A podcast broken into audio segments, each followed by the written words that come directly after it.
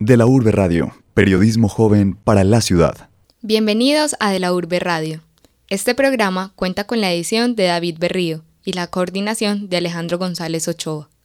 En la presentación, Manuela Rodríguez. Hoy hablaremos sobre el teatro en Medellín y los cambios generacionales en algunos grupos de la ciudad, debido a la muerte de sus directores y fundadores. El teatro permite a la sociedad apropiarse y hacer frente a los conflictos sociales que se desarrollan a partir de vivencias individuales o colectivas. Los comienzos de esta actividad en la ciudad se remontan varias décadas atrás, cuando se adecuaron algunos espacios para dar a la comunidad de Medellín un lugar donde observar el arte escénico. Señoras mañana presentaré una obra de teatro maravillosa, magnífica, conmovedora. Querido rey Hamlet, lamentamos la muerte de tu padre y auguramos un nuevo futuro. Amado sobrino Hamlet.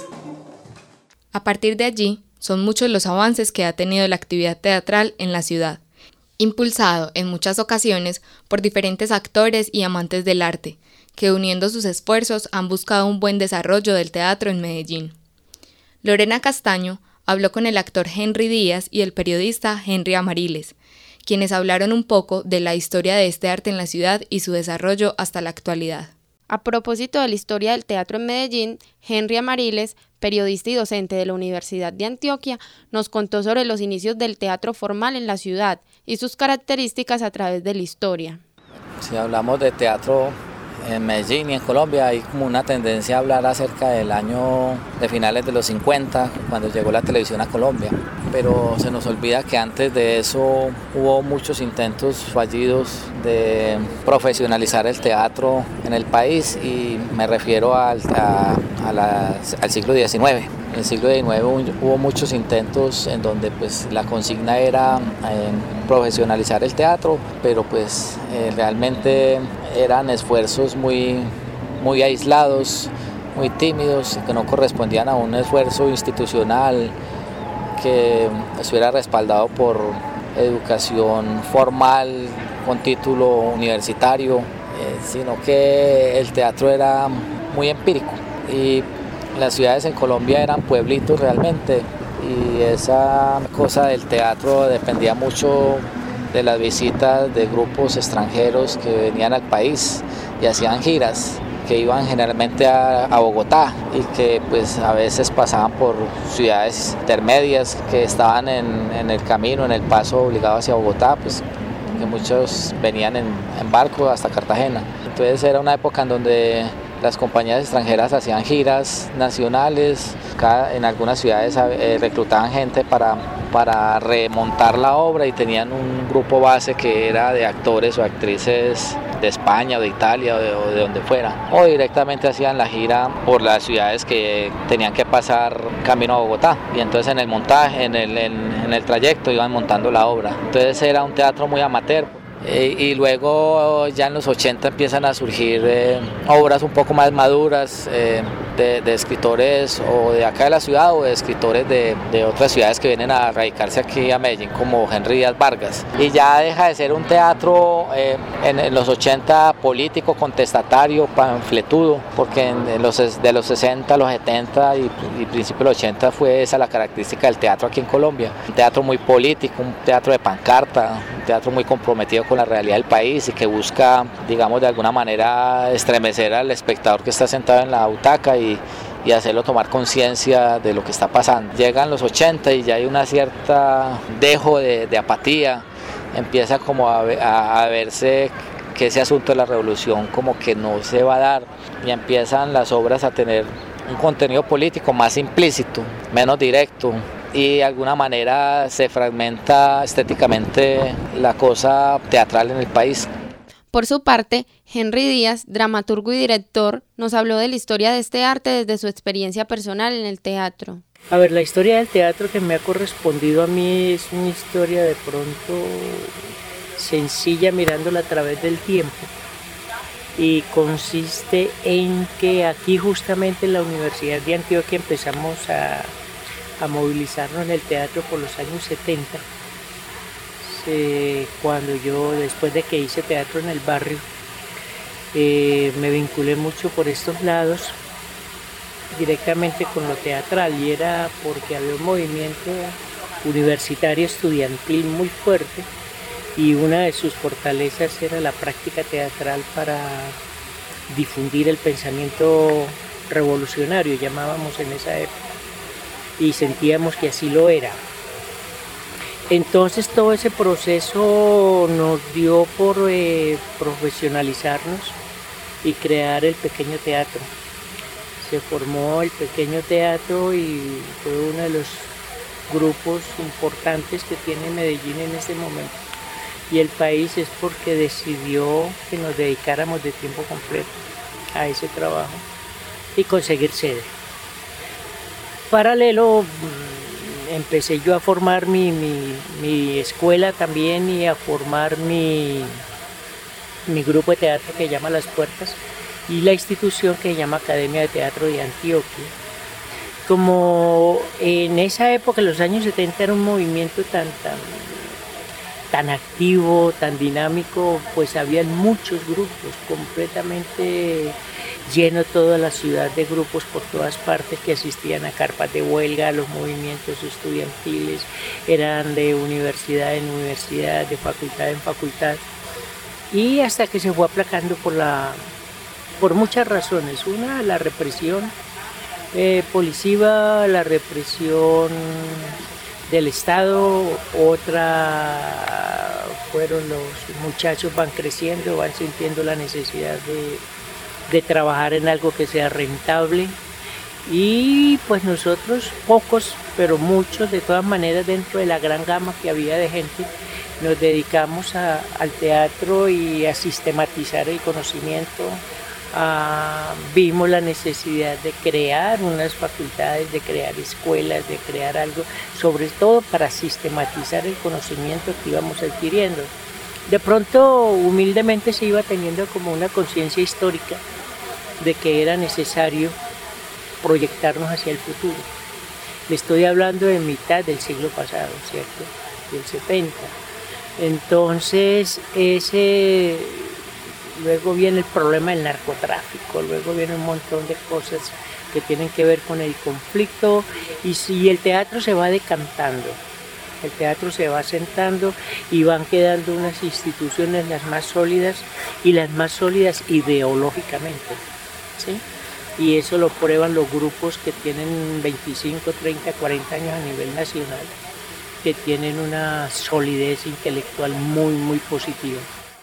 Uno de los espacios que lleva más tiempo en pie es el Pequeño Teatro, fundado en 1975 por Rodrigo Saldarriaga, quien después de 39 años de estar al frente de este teatro y ser reconocido por su propuesta de entrada libre con aporte voluntario, murió en 2014 a causa de un cáncer linfático. Un año después de la muerte de Saldarriaga, Mariluz Bedoya habló con el actor de pequeño teatro Andrés Moure sobre los cambios generacionales y de proyectos de este grupo.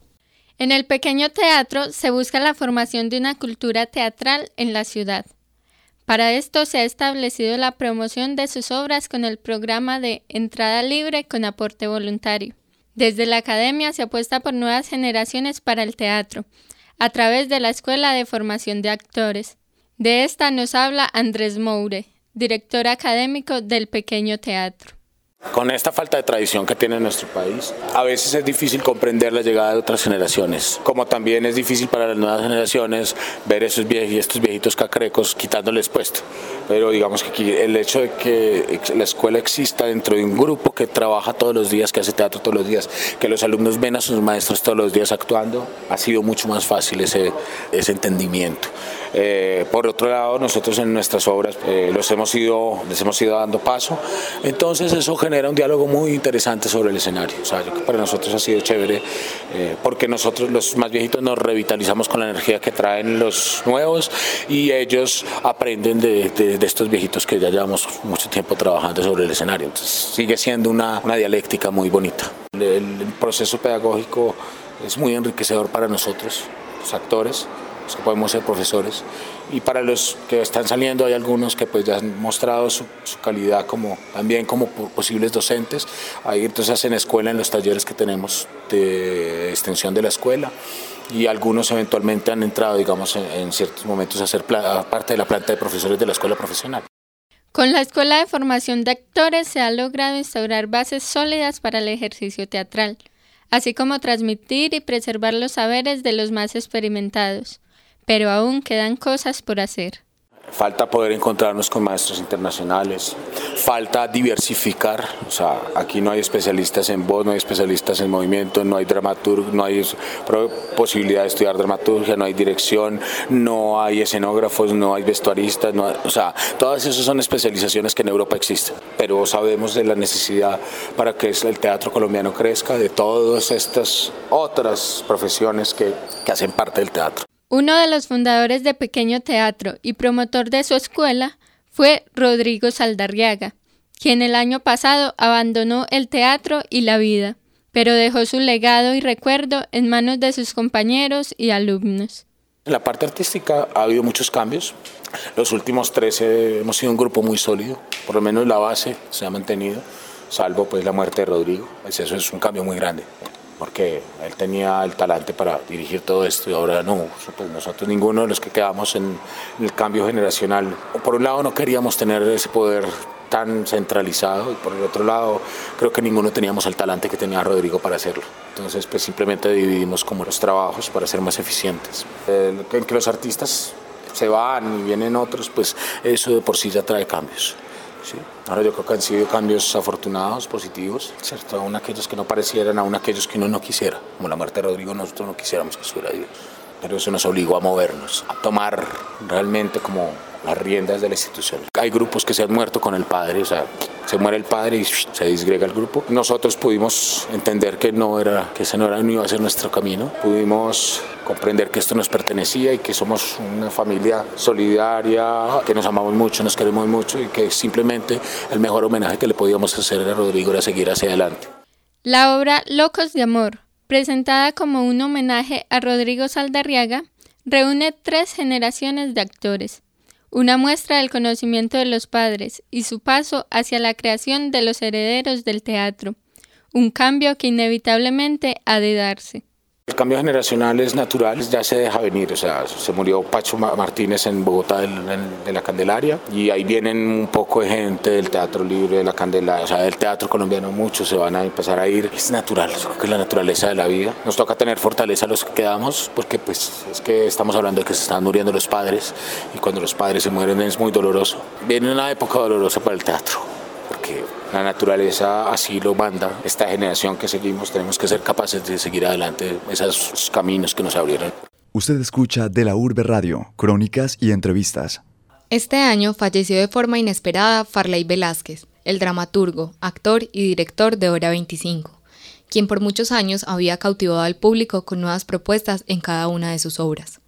Conversamos con Adriana María Córdoba, actual directora ejecutiva y representante legal de Hora 25, quien habló sobre la quien habló sobre la situación actual de este grupo y los nuevos proyectos que tienen pensados. Usted escucha de la Urbe Radio, crónicas, entrevistas, reportajes y actualidad. Periodismo joven para la ciudad.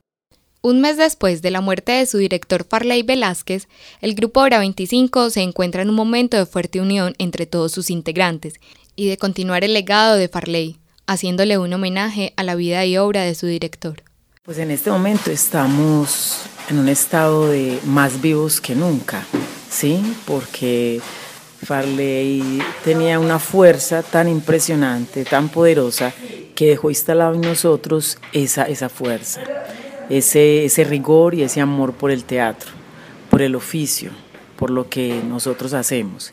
Y siempre él decía que había que estar en lo que uno ama y que lo que uno hiciera había que hacerlo muy bien, siempre pensar en hacerlo rigurosamente, con mucha disciplina, no conformarse con, con, con pocas cosas, sino ir más allá, tener una mirada más profunda frente a lo que el arte nos ofrece.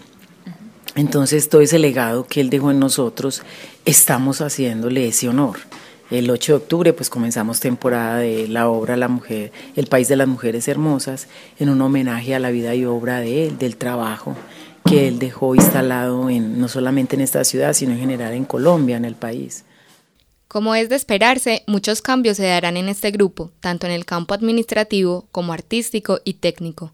Sin embargo, ahora el grupo está concentrado en seguir el legado de Farley y de igual forma continuar los procesos que éste llevaba entre los cuales están el laboratorio escénico con jóvenes amantes del teatro. Todos los procesos continúan, eh, se cambia pues como el nombre, ya no está él al frente, sino que está, por ejemplo, queda ahora como directora general Carola Martínez y, la apoyamos pues como en la asistencia de la dirección y en, y en todo lo otro, pues Gustavo Montoya, mm, yo, ¿cierto? Y, está, y hay todo un equipo alrededor trabajando. Entonces, lo que estamos haciendo es repartir todo, eh, donde todos sepamos absolutamente todo, frente a lo administrativo, lo artístico, lo técnico, ¿cierto? Que todo se cruce, la información, por todo el equipo para poder tener una visión frente a lo que estamos haciendo y cómo potenciar eso y que no se nos vaya a quedar, pues, se nos vaya a pasar nada por alto. Entonces estamos en ese proceso, ¿cierto? Con el laboratorio escénico que tenemos todavía la escuela de formación acá en la corporación, que es muy importante porque ese espacio es en el que nosotros eh, cualificamos nuestro hacer, eh, nos eh, mantenemos un entrenamiento, que el entrenamiento es el que hace posible que nos mantengamos unidos, que trabajemos como una familia, la que somos, ¿sí? y que cada vez seamos mucho mejor cada uno en sí mismo, frente a lo que Farley nos dejó como legado, como maestro, como amigo, como director y como hermano. Un homenaje para final de año y un comienzo por todo lo alto con una obra nueva que haya estado en los proyectos de Farley son los planes en los que están en este momento en Hora 25, esperando mostrarle al público toda la fortaleza de este grupo teatral. Sí, por ahora este año queremos culminar Ah, brindándole un homenaje. Sí, entre octubre hasta diciembre, un homenaje, pues vamos a hacer toda una programación en torno a un homenaje a él eh, para cerrar bien como este año. Y luego ya para el próximo año lo que queremos es tener programación de todo el repertorio pues de, las obras de él. Estamos analizando en este momento con cuál sería la obra pertinente para iniciar el año. Entonces, lo que queremos es hacer eso, mirar si puede ser el año de Shakespeare o si es el año de los griegos, pero sí tenemos pensado eh, hacer temporada con el legado que él dejó.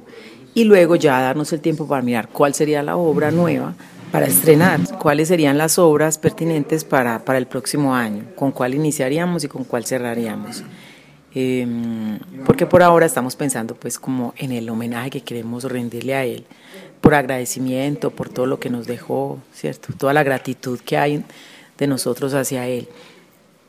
Y pues está un legado de 30 obras que requiere pues también un, grupo de actores, unos con trayectoria y otros también que involucraríamos de los precisamente los laboratorios escénicos que tenemos. Entonces ahí vamos juntando como varias generaciones, quienes inician y quienes ya han pasado por, por la experiencia de trabajar con nosotros, más el grupo base que hay en este momento en la corporación.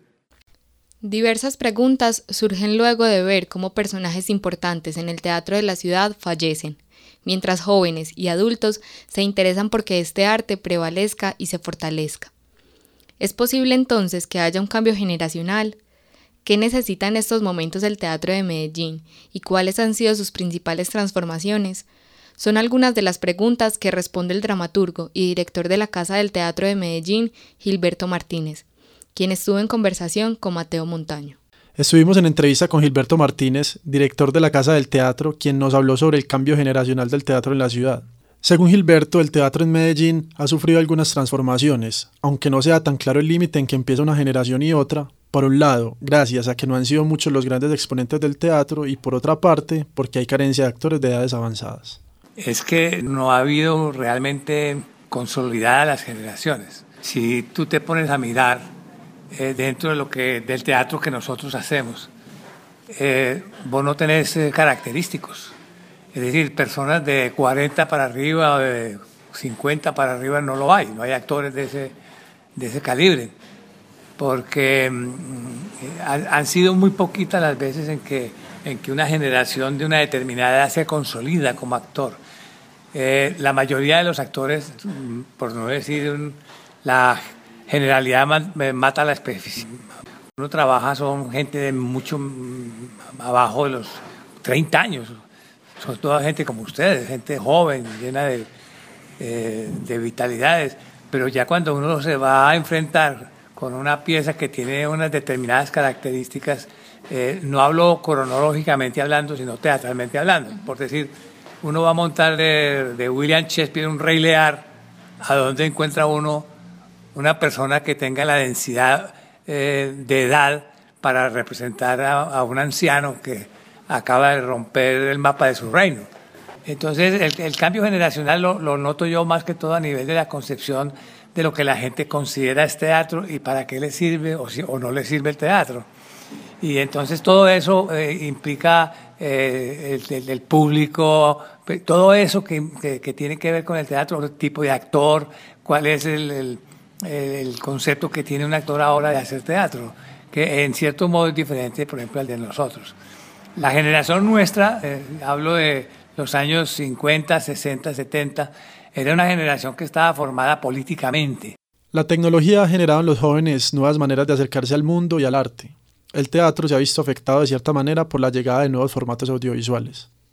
Pero vuelvo a insisto, no hablo utópicamente. Usted como persona joven posiblemente dirá, Gilberto Martínez nos dijo que el teatro no desaparece, pero es que es mi teatro. Mi teatro desaparece cuando me muera. Pero usted me va a decir que el teatro va a desaparecer. El hombre va a desaparecer porque están creando al hombre virtual. Mientras usted viva, usted sigue siendo usted, si es consciente. El teatro, mientras yo viva, mi teatro no va a desaparecer porque yo sigo haciendo teatro. A mí no me, vengan con cuentos. Entonces, ¿qué es eso que el teatro va a desaparecer? ¿Cuánto hace que el teatro esté en crisis? Desde los griegos. No, que el teatro esté en crisis. Y la mayoría habla de teatro en crisis porque la gente no viene, no viene a ver teatro. Eso no tiene nada que ver, eso es parte del teatro. Mientras haya un espectador o un amigo de uno y uno como actor, hay teatro. Ah, no, eh, claro, esos aparaticos, eso que está grabando y la gente ya no habla, sino que pues, se, está hablando por un, por un aparatico y uno ve los novios y uno habla por un lado y el otro habla por el otro. Pero, pero llegará un momento en que tienen que soltar el aparato y decir, te quiero. Pues, y eso es teatro. El teatro en la ciudad ha tenido una evolución muy particular, por lo que los cambios generacionales no han sido el punto principal para la transformación del mismo. Yo pienso que eso, eso de colocarlo a uno en generaciones pues, eh, son, son, son muletillas que nos inventamos para poder clasificarnos.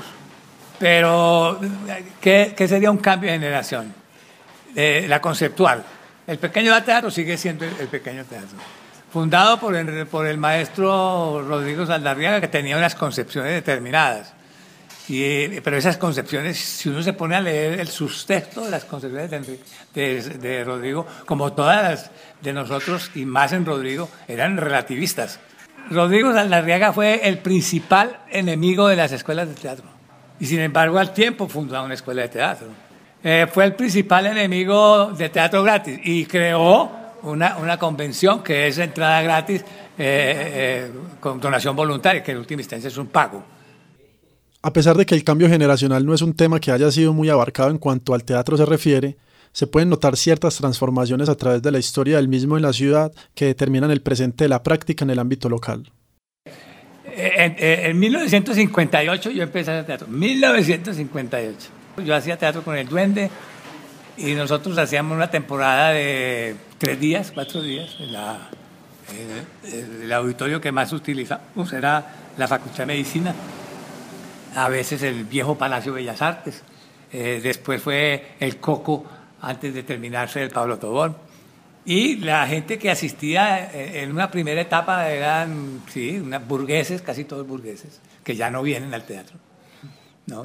Eh, lo que yo llamo la Medellín de la 33 para allá, de la 33 para allá, ya la gente no, no, Esa gente que es la que realmente paga, que es la que tiene la plata. Esa gente, mis familias, todas de la 33 para allá. Eh, ¿eh? los Martínez, los Aguirre, los Arangos, los Bustamante, eh, esa gente ya tienen una serie de muletillas, no, allá no voy porque eso es muy peligroso, el tráfico, miles de circunstancias, y de la 33 para acá, que son todos ustedes. Y yo me meto ahí de refilón, siendo un burgués, pero de todas maneras ahí me meto. Entonces, en esa época, esos de la 33 que no vivían allá, sino que vivían aquí en Prado y todo eso, iban al teatro. Eso ha cambiado por completo. Eh, hace 25 años yo estoy en la casa del teatro y yo veo entrar gente y, los conozco a ustedes así de cara, pues me acuerdo mucho de ella, pues, pero, pero el resto, yo, yo veo entrar y entrar, entrar gente y yo no veo ni amigos, mis amigos viejos médicos que ahí todos murieron y dejaron de venir a mi teatro. Antes yo tenía 2.000 obreros, en el Teatro Libre eran 2.000 obreros y eso se perdió.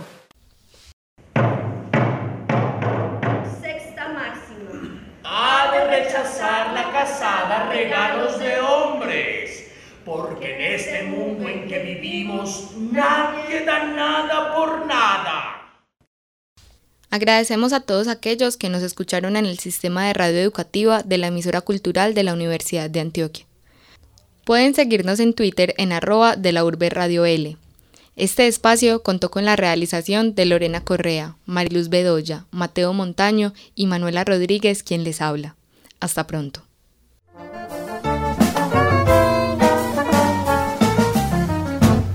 Finaliza de la Urbe Radio. Diversidad. Actualidad. Lugares. Personajes. Periodismo universitario para la ciudad y la región.